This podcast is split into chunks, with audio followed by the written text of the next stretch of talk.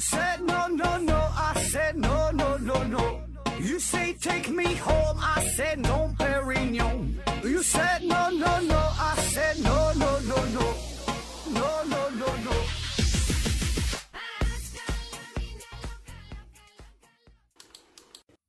拼命探索，欢迎您收听思考盒子，还是线上硬广，听节目送奖品，奖品呢是由美人茶公司提供的美人茶。还有很多朋友呢，可能是第一次听咱们这档节目，所以呢，我再稍微啰嗦一下参与抽奖的方式。总共呢分三步，第一步呢是在本期节目下方留言，留言的内容不限，但是呢要求以幺五五三开头，呃，也就是这期节目的编号，然后截图。第二步就是把本期节目或者是思考盒子任意一期你喜欢的节目分享到你的微信、微博这个朋友圈当中，尽量呢就再说两句好话呗。呃，然后呢也是截图。第三步呢就是把以上这两张截图发到我的微信，我的微信号是思考盒子的拼音思思考考和和子子，注意这个平翘舌发音。那收到信息之后，我就会给你发一个号码，这个号码一定要保存好。呃，在大约三到五天之后，公司呢就要随机选取五个幸运数字。呃，如果你这个号码就中奖了呗。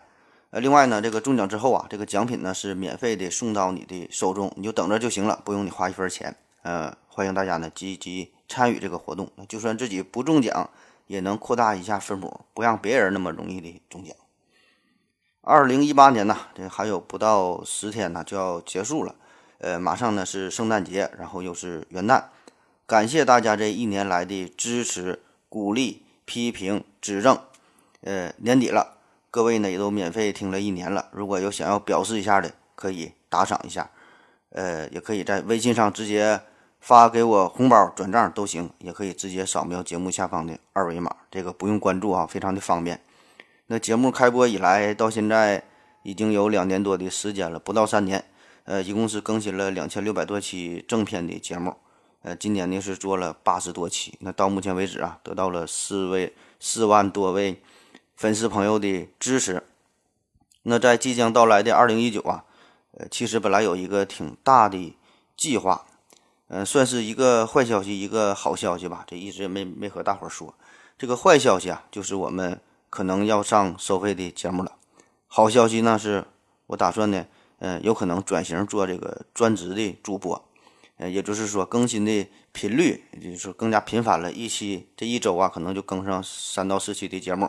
当然了，这个只是我个人的一个计划，并没有最后呃实施起来，因为最后经过咱们公司的这个董事会的一个研究讨论吧，呃，觉得收费这事儿吧行不通，毕竟呢咱们也是大公司啊，也没有必要这个做收费节目这么点钱。哎呀，自从我编出这个口号，毕竟咱们是大公司哈，很多朋友都当真了，以为真是大公司，也不打赏了，也不发红包了。呃，今天郑重声明一下，呃，俺们这个所谓的大公司啊，上上下下就就就我一个人儿，也没有什么文案组啊。呃，收费节目这事儿吧，其实早就想过，可是呢，这这必然的会把一些喜欢咱们的节目、喜欢咱们节目的这个朋友啊，这个拒之门外。嗯，而且咱说啊，愿意为咱们这档。破栏目付费的朋友到底能有多少？我自己心里呢也没有底儿。平时不收费的时候都捧着你唠呗，说你节目挺好。你你一花钱了，估计也没有多少人听啊，可能是一两个，可能是三四个吧。呃，所以这二零一八，呃，二零一九啊，二零一九，咱们的这个节目还是免费的啊。呃，此处可以有掌声。但是呢，温馨提示大家一下。呃，你也可以把这个当成收费节目来听，这样呢，你听的时候就会热特别的认真。你花钱了嘛，你就得好好收听了，哎，不能听听就睡着了。那怎么把一档免费的节目当成收费的节目听呢？你就打赏呗。这个二零一九年哈，预计更新八十期节目，每期呢半个小时以上。本来的售价是一百九十九元，今天呢不要幺九九，也不要九十九，也不要四十九，甚至连九块钱都不要了。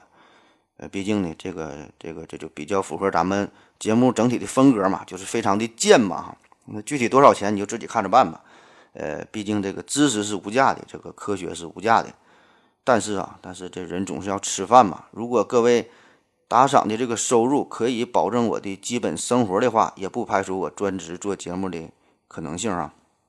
这个就是我二零一九的一个工作重点，嗯，和大伙儿说一下。这个热情啊和兴趣这些东西都很好啊，但是这个东西最后能不能转化为金钱，能不能当饭吃，能不能靠这玩意儿活下去啊？这事儿就不好不好说了。所以呢，我这个还不敢有太大的举动，所以呢，只能先试探三五个月吧，看看这个收成如何。所以呢，烦请各位老板尽情的发挥啊，该表示就表示一下。呃，能包养的最好就把我包养了，就就就省事儿了。这个我的未来啊，可能就由你这个十块八块的就就决定了。毕竟世界这么大，并不缺少我这么一个平庸的泌尿外科医生。割个包皮儿，这个也不算什么复杂的活儿，没啥技术含量。嗯，但是像我这么优秀的主播哈，这个可就不多了。这个放眼全世界，可能没有几个，也算是一种稀缺资源。不行了，我这个吹吹牛逼的毛病，这个还得慢慢改哈。好了，总之吧，就还得依靠各位老板的支持鼓励吧。这个但行好事，莫问前程，不忘初心，方得始终。嗯，就算这事儿最后呃没戏哈，那个转型没成功，我还得是继续呃这个做包皮儿。嗯，但是呢，您打赏这些钱呢，也不也不白花，那我就攒点钱换个录音设备，换换换个电脑吧。嗯，给您呈现我更完美的声线，陪伴您更好的睡眠。好了，废话，今天废话不少了哈。下面进入正题，今天呢，再继续《消失的国度》系列，说说哪呢？今天呢，咱们说说庞贝，庞贝古城啊。那严格来说呀，庞贝这个并呃并不能算是一个国家啊，也也也不能说是呃有什么这个太高的这个文明程度哈。嗯，就是一座古城，而且是一座不是很大的古城。这个比起前面说的亚特兰蒂斯啊，比起这个玛雅文明来说，这个。庞贝的知名度明显的会差上几个档次哈，也没有留下什么光辉灿烂的遗迹，呃，只是呢近些年来，起码在在在咱们中国哈，这个是在网上呗，才零星的出现一些它的相关的信息。那一说到庞贝这个名儿，大家呢似乎听过，哎，好像知道这个地方，呃，但是又不是特别的了解。所以呢，我们公司文案组这个其实就是我自己啊，就整理了一些内容，呃，让我们呢一起去探究一下这个神秘的庞贝古城。那这个故事啊，从哪说起呢？咱先说说它在哪。庞贝古城，这这地方啊，这是真实存在的地方。就现在呢，也有，也能看得到。你买一张机票到意大利，你就能看到了。嗯，这个庞贝，它呢是位于亚平宁半岛的西南角，嗯，在那不勒斯附近。我估计喜欢意甲的朋友都应该能听过啊，那不勒斯。那那说了两期节目了，也不知道你这个世界地图，这个这个地球仪啊，到底买没买？打开地图看一下，看这个地中海呀，地中海里边有一只脚伸进了这个地中海，这只脚这个呢就叫亚平宁半岛，就是意大利的主要的这个地方。嗯，然后他不还踢两个球嘛？这意大利这有一个撒丁岛，有一个西西里岛啊，要不然意大利人踢球厉害呢。你看一下这个地图就看出来，一下踢俩球。这个地图上边呢还有一个球，也是一个小岛，这是呃科西嘉岛。这这这个虽然离意大利比较近，但是这个是属于法国的，所以法国踢球也挺厉害啊，都踢到意大利门口去了。那好了，大致了解一下这个位置就行了。这个庞贝啊，它就在亚平宁半岛的西南这个位置，就相当于这个这个一个大靴子，意大利一个大靴子，这个系鞋带的这个地方，就在这儿。在它的西北大约二百四十公里呢，就是罗马，也是这么个关系。那庞贝。这个城市的历史啊是相当久远了，最早呢可以追溯到公元前十世纪，大约呢就是三千年前，呃，相当于咱们的西周时期。最早在这地方生活居住的呢叫做奥斯克人，哈，具体是什么人这不重要。呃，在公元前六世纪，这个希腊人呢就来到这里了，带来了先进的希腊文明。接着呢，呃，意大利中部托斯卡纳地方，哈，从这又来了一批人，他们带来了意大利本土最古老的伊特鲁里亚文明。那这个庞贝就是在这两种文明的相互交融的情况下，就是共同的哺育哈，然后它就是成长发展起来了。在公元前三世纪的时候，这个罗马人把这个庞庞贝呀纳入了自己的版图，这个庞贝的历史呢就开始和这个罗马扯上了关系。这个庞贝呢也是随着罗马帝国的强盛而变得更加的强盛。那现在一说这个庞贝，大家可能没怎么听过，但是在那个时候，这个庞贝绝对是一个。呃，这个古罗马石桥，诸多城市当中非常有名的一个，绝对牛逼，绝对好使哈！牛逼到什么程度？可以说，罗马古罗马城排第一，它就能排成第二。那这个庞贝哈，为啥叫庞贝呢？也有翻译成庞培的，嗯，这个就是一个发音而已啊。这个庞贝啊，这是为了纪念古罗马的一个政治家、军事家，叫做奈格乌斯·庞贝哈，这是个名人。当然了，咱们都没听过，这就是一个人名呗。那庞贝这个词儿呢，最早呢是源于希腊语 p a m p 这个这是这个词儿，这是一个动词，是猝死的意思，给这人猝死了这个意思。那也不知道这个军事家、政治家怎么就起了这么一个名儿哈？是不是总想把别人给猝死？那刚开始的时候呢，这个庞贝还只是一个小渔村，但是呢，得益于它良好的地理位置，它就成为了地中海里边一个天然的海港。那同时呢，还有萨尔诺河绕过庞贝流入那不勒斯湾。那这就连接起了古罗马帝国和这个世界各地方的贸易往来，所以呢，这个庞贝呢也就逐渐发展成为一座非常繁华的城市，可以说是商贾云集，引来了地中海周边，呃，很多的城邦、无数的呃富商啊、富豪啊、贵族啊到这块做生意哈、做买的、做卖的，所以这个庞贝自然就成为了仅次于古罗马的这个第二大城市。这个城市的建设也是非常的成熟、非常的发达。呃，里边各种太阳神神庙啊，巨大的斗兽场啊，恢宏的大剧院呐，还有各种洗浴的地方哈，蒸汽的浴室啊，各种商铺啊，娱乐场所一应俱全，你想啥都有。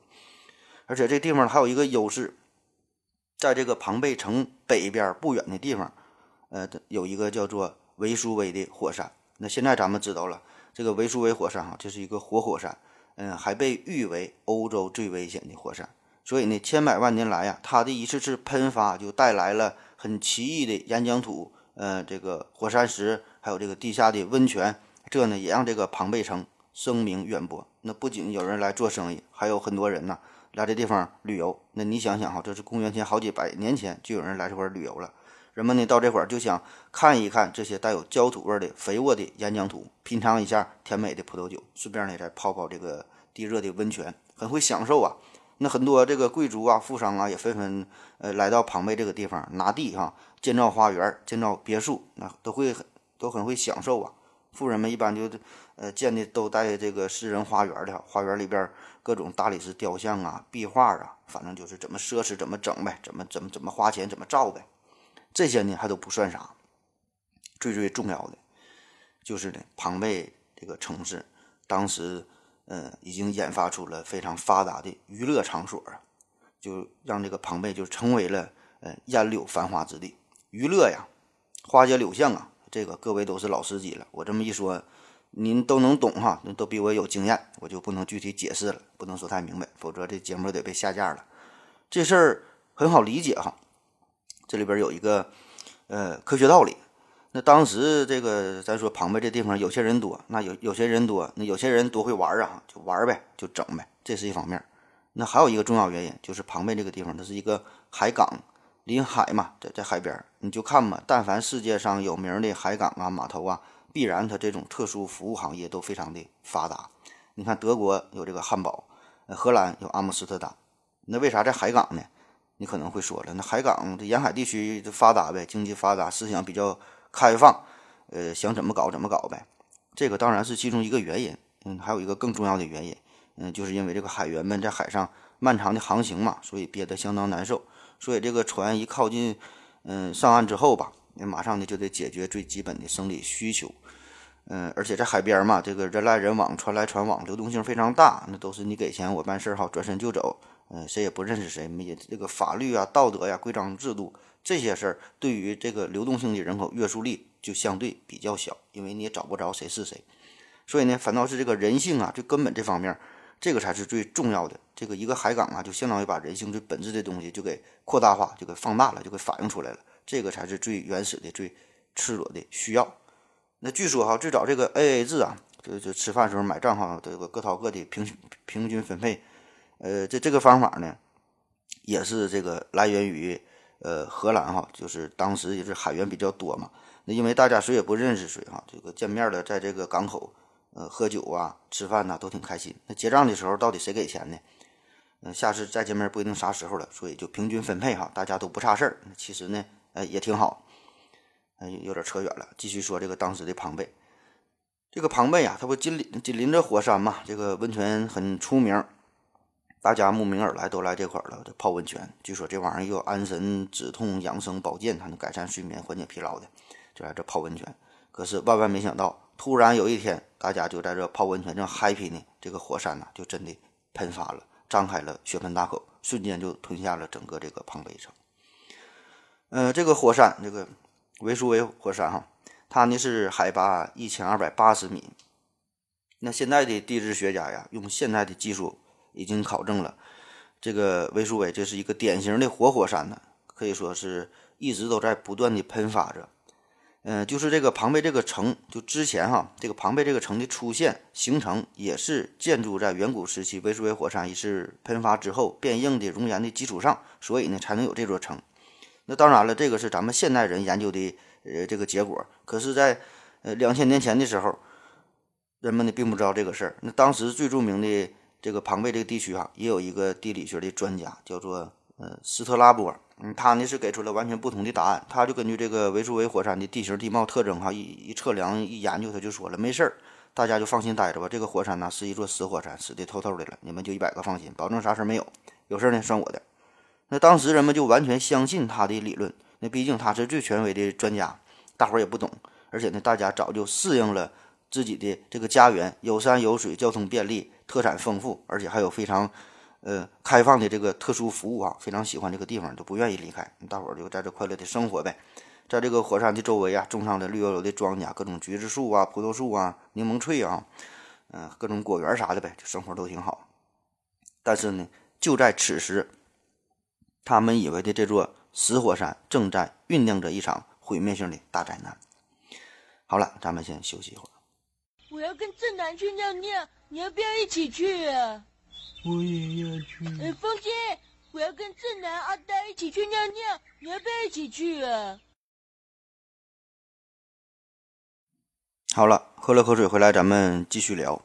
话说呀，在公元六十二年二月八号这一天，庞贝地区就发生了一次非常强烈的地震。呃，具体里氏震级是多少，这个咱就推测不出来了。反正是造成了许多建筑物的破坏倒塌。那咱们今天在庞贝古城遗址看到的许多毁坏的建筑，呃，并不都是因为这个火山喷发造成的，很多呢都是这次地震所造成、所留下来的。那发生了这个地震之后，当时的这个呃罗马皇帝尼禄啊，叫尼禄，呃，这是历史上非常有名的暴君了，人称“失血的尼禄”。呃，这这尼禄哈，他十七岁上台呢，为了摆脱母亲的控制，就把他妈给杀了。后来呢，还连续杀了好几个媳妇儿。当然了，这个事儿和今天的内容没有太大关系。呃，就说当时这个皇帝尼禄，他呢考虑到，呃，维苏威火山旁边这个庞贝庞贝城的地方是不是很危险呐？这有地震、有火山喷发的，就想放弃这个地方，想让老百姓啊搬出来。但是呢，庞贝城的这些居民呐，嗯，却不愿意走，就选择留下来，就不想离开自己家园嘛。这地方都挺好，而且呢，人家专家早就说了，这个火山呢是死的，那发生了地震，震完就完事儿了呗。嗯，所以呢，大家呢就都没走，又重新开始建设自己的家园，追求呢更加奢侈、更加豪华的生活。因为这是这也是一个心理学上的问题，就这一个人啊，一旦经历了这种生死大考验之后，就会把金钱看得很淡啊，都无所谓了，就相当于死过一回了，逃过一劫了哈，啥也不怕了，那就就开始继续造呗。所以这个庞贝城啊，就更是成为了这个富人的乐园。那本来这个城市就挺发达，这回人们就放得更开了。尽情的寻欢作乐。那此时的庞贝这个人口呢，已经是超过了二点五二点五万人。呃，这在当时来说呢，已经算是不少了。庞贝城的名气呃也是越来越大，呃，更是成为了闻名遐迩的酒色之都。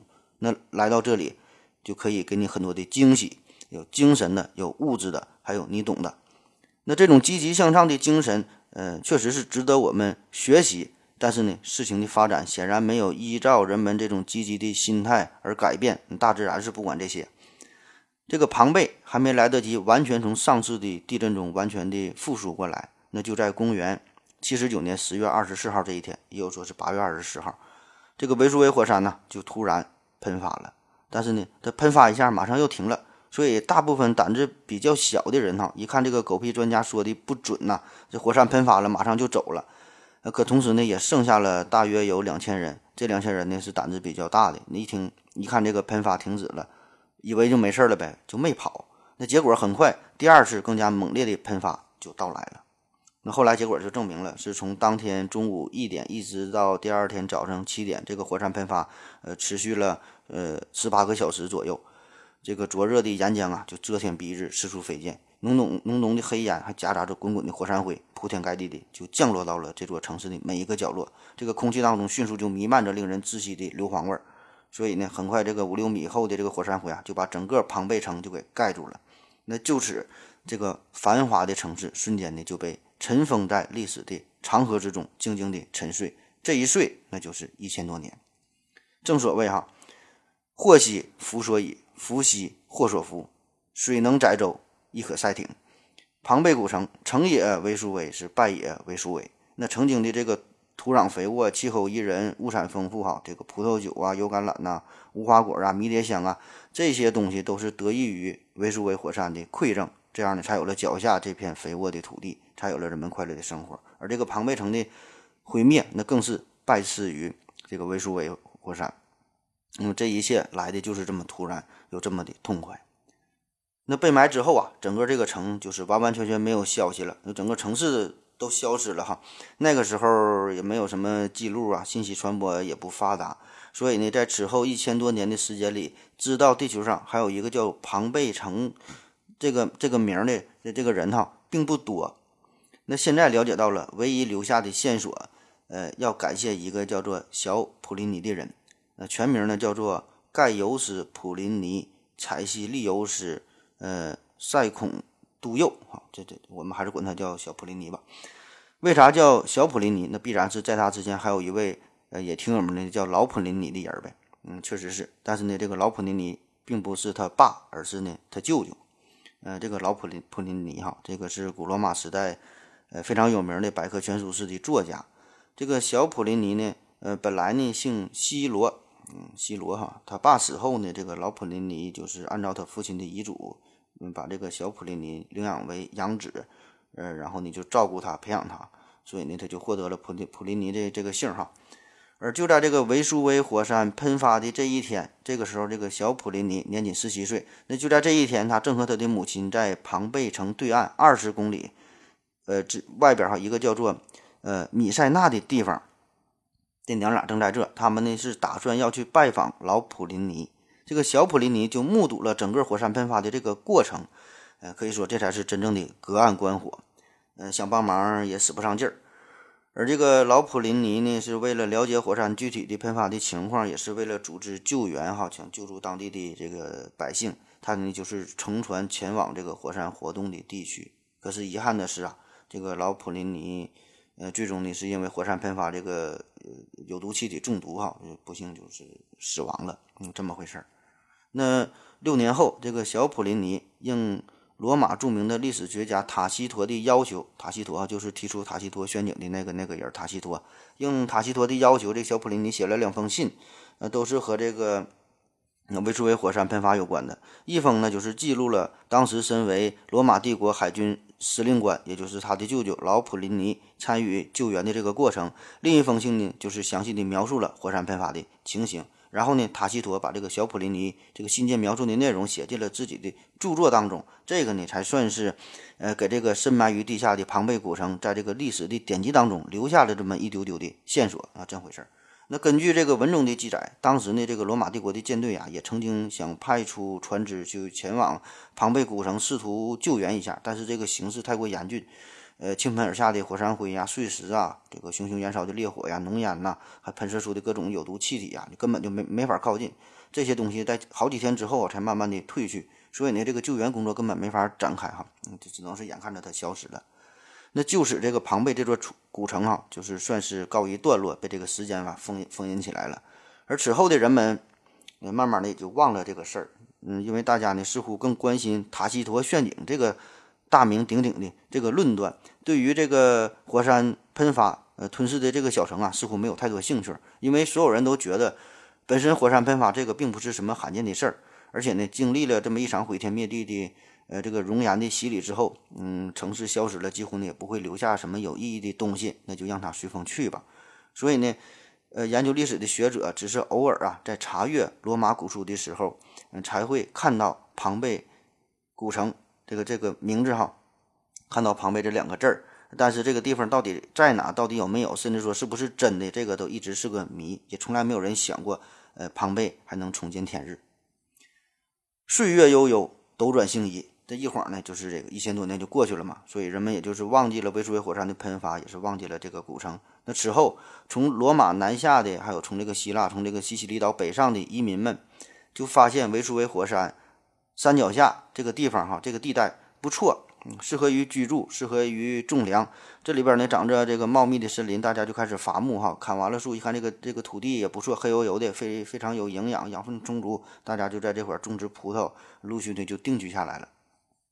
那在这个一五九四年，嗯，在在这一年呢，人们在这个萨尔诺河畔想修建水渠，然后呢就发现了一块上面刻有庞贝这样的一块大石头，但是呢并没有引起大家的注意。那在一七零七年，人们呢又在这个维苏威火山脚下打井，打井的时候呢又挖掘出三尊呃衣着非常华丽的女性的一个雕塑。嗯，当时人们就以为这个可能就是那不勒斯湾。这附近呢有一些呃古代的遗迹的文物啊，也没多想。那真正发现这个庞贝古城，这个呢是在呃一七四八年，呃那是一个春天，呃有一位名叫安德烈的农民正在自己家的葡萄园呢锄地，就锄地刨啊刨，只听咣当一声，这个锄头呢好像就碰到了一块大石头，但是怎么使劲也拔不出来了。然后这个安德烈他呢就喊来了他的弟弟和弟媳就过来帮忙呗。那大家呢就扒开了这个泥土，又翻开了这石头块。发现呢，这个锄头啊，已经穿透了一个金属的一个柜子。大家呢就七手八脚的把这个柜子就挖出来呗。打开一看，全都傻眼了，又惊又喜啊！里面呢是一大堆融化的、半融化的金银首饰，还有古代的钱币。那这下这可值钱了！平地一声雷，陡然富家翁。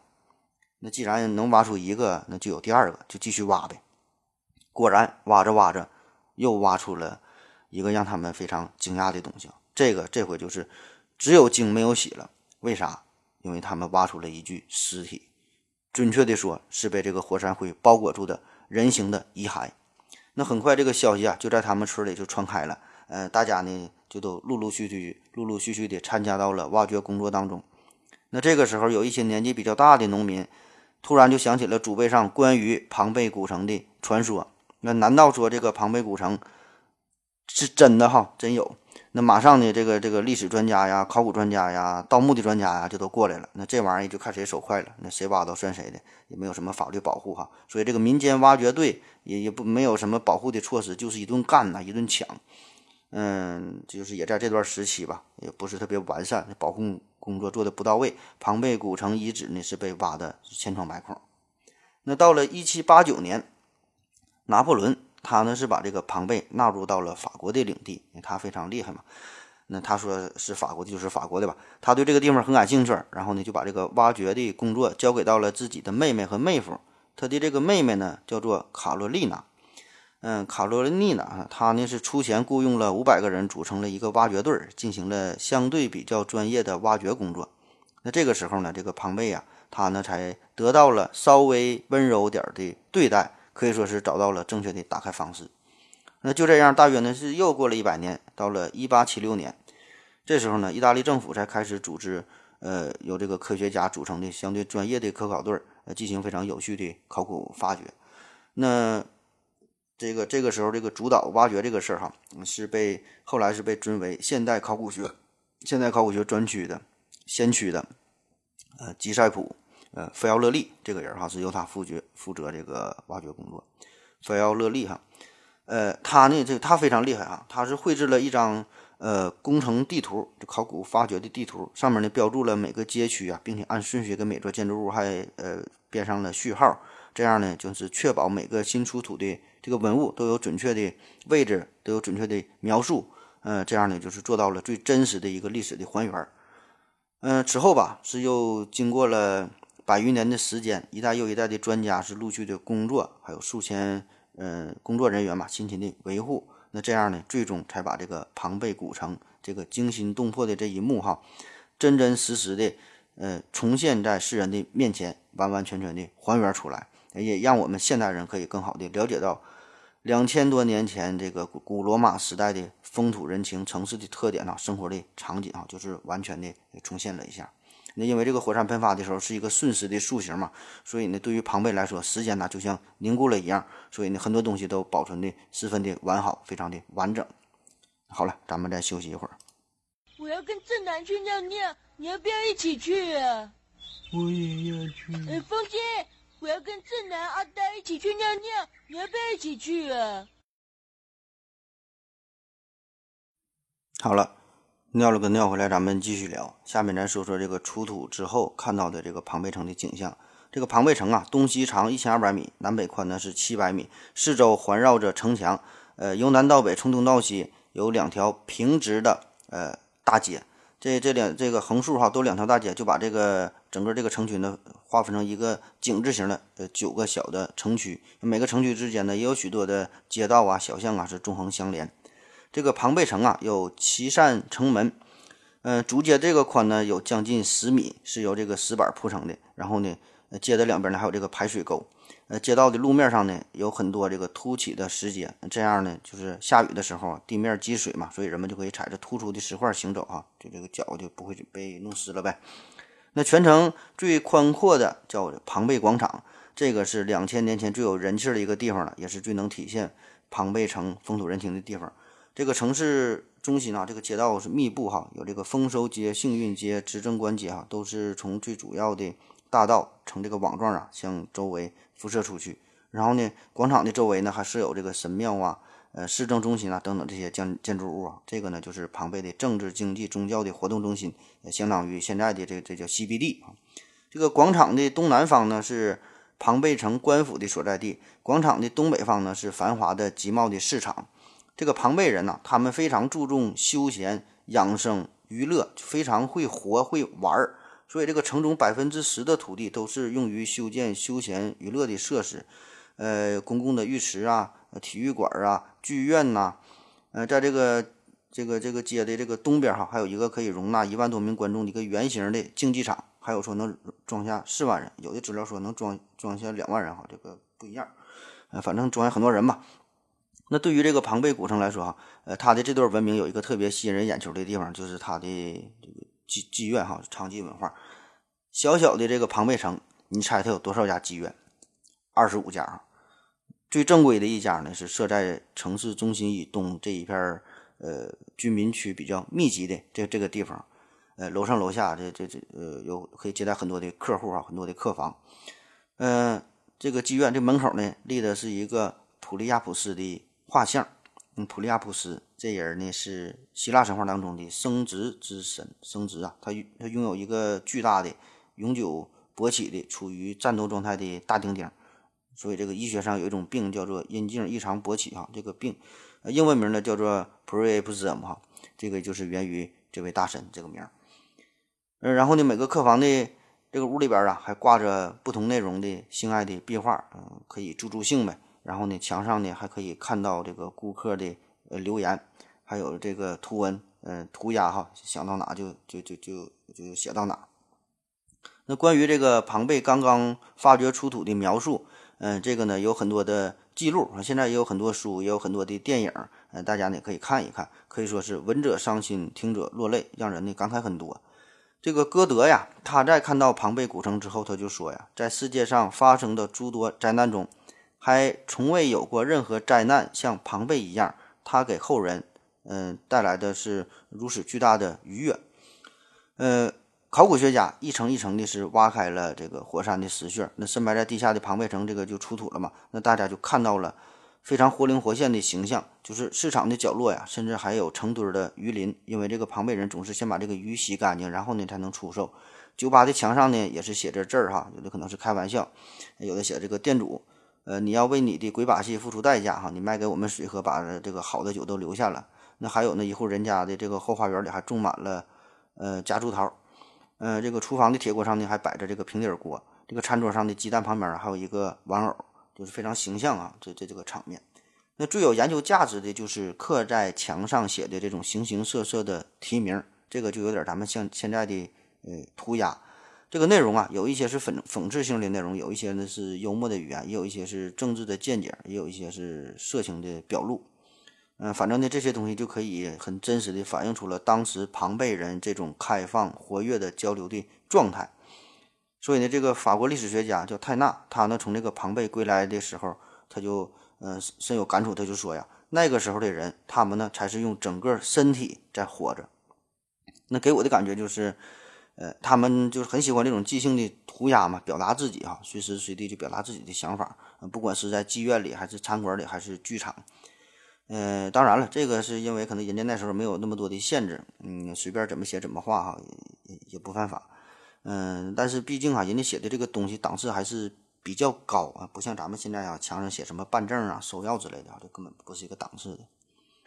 嗯，有一位庞贝人，呃，这就是出土文物发现的哈，就是他呢是死在了绘有植物花叶的一个壁画下边，就正画画呢。那当人们在上千年后。挖掘出土他的这个遗骨的时候，就发现了这个壁画旁边还写着一段话，说呀，没有任何东西可以永恒。那没想到这就是一语成谶，短短的一句话呀，就成为了庞贝历史的一个注脚啊。或许呢，这也是全人类历史的一个注脚。没有什么东西可以永恒。那人类的历史上哈，每一次火山的喷发都是改变着地貌，既是一场毁灭，也是呢一场重生。嗯，是历史的一个终点，也是未来的一个起点。这个人类历史上呢，有着许许多多不知名的，甚至我们也不知道的一些小城小村子，就毁灭于火山的喷发。沧海桑田，白云苍狗。那如果从这个角度来说的话，这个庞贝城啊，呃，又是最幸运的。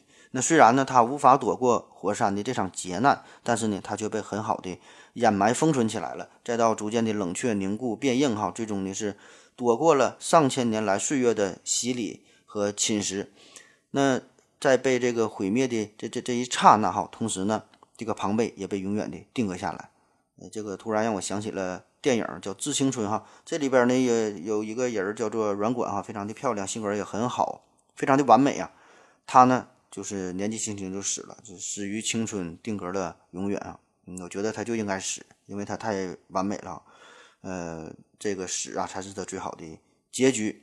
嗯，所以这个是是非非哈，任由后人评调。说到自己还挺感动。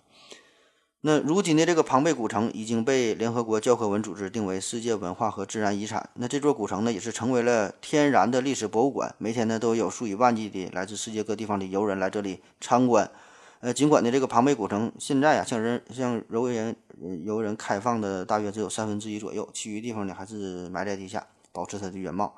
但是呢，就区区的这个三分之一，大约这一点八平方公里的这么大的地方，就足可以让我们感觉历史的这个沉重，领略古罗马的风采了。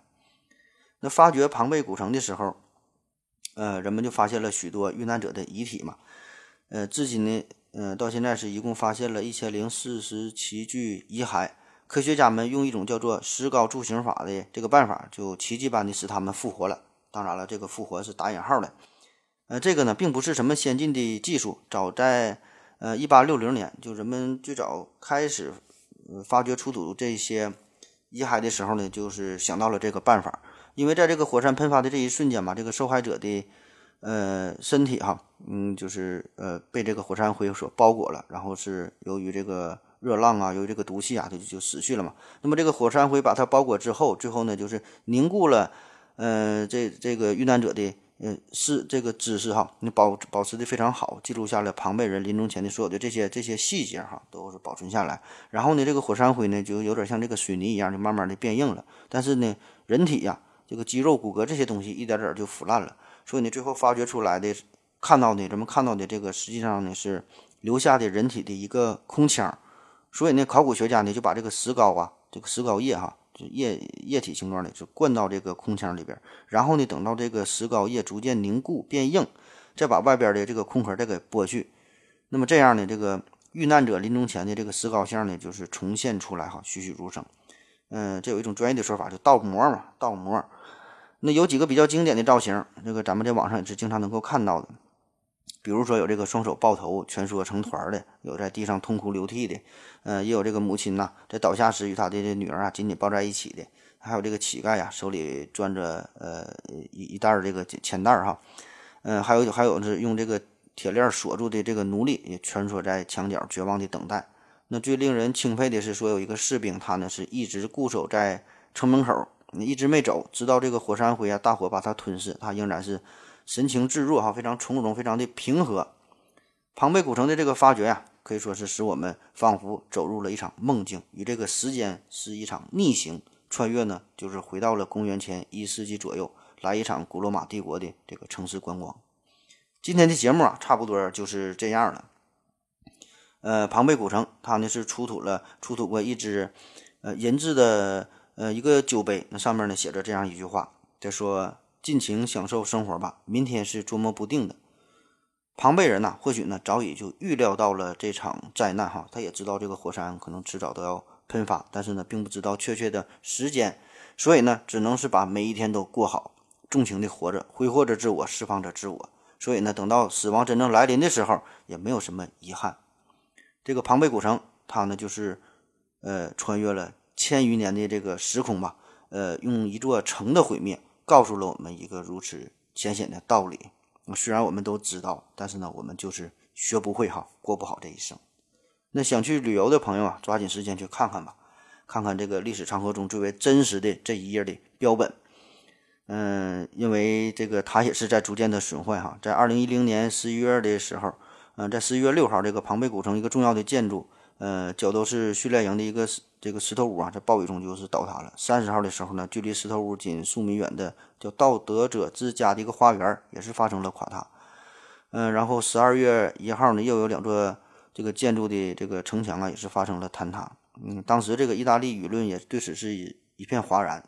因为这么好的东西，你你没给保护住啊，嗯，所以呢，时任意大利的呃总统叫呃乔治呃纳波利塔诺哈，他说呢，这是意大利的一个耻辱，而这个这这这个纳波利塔诺哈，他呢正是出生在那不勒斯的哈，离这个庞贝应该是不远，所以这个美好的东西啊，可能会十分的短暂，想看呐就赶紧去看，想做什么呀，赶紧就去做，想说什么呀，赶紧去说哈，想表达就赶紧去表达，说不定哪天呢。这个维苏威火山就要喷发了。好了，今天的节目就是这样，感谢您的收听，谢谢大家的支持，再见。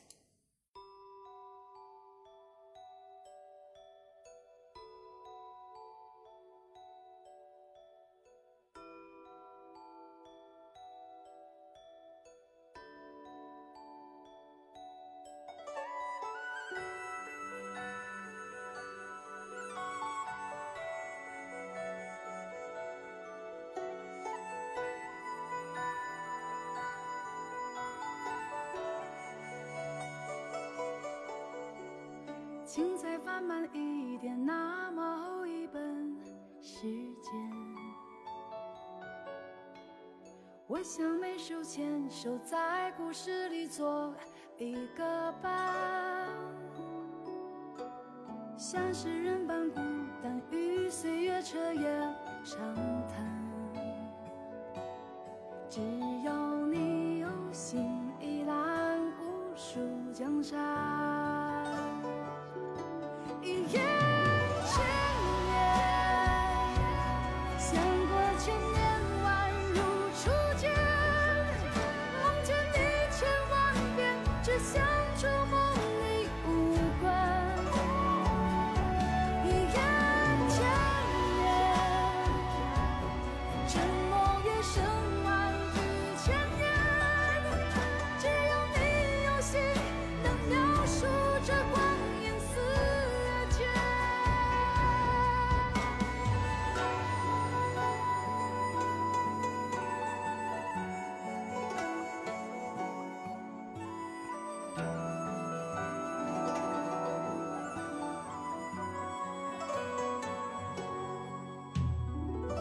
再翻慢一点，那么厚一本时间。我想每手牵手在故事里做一个伴，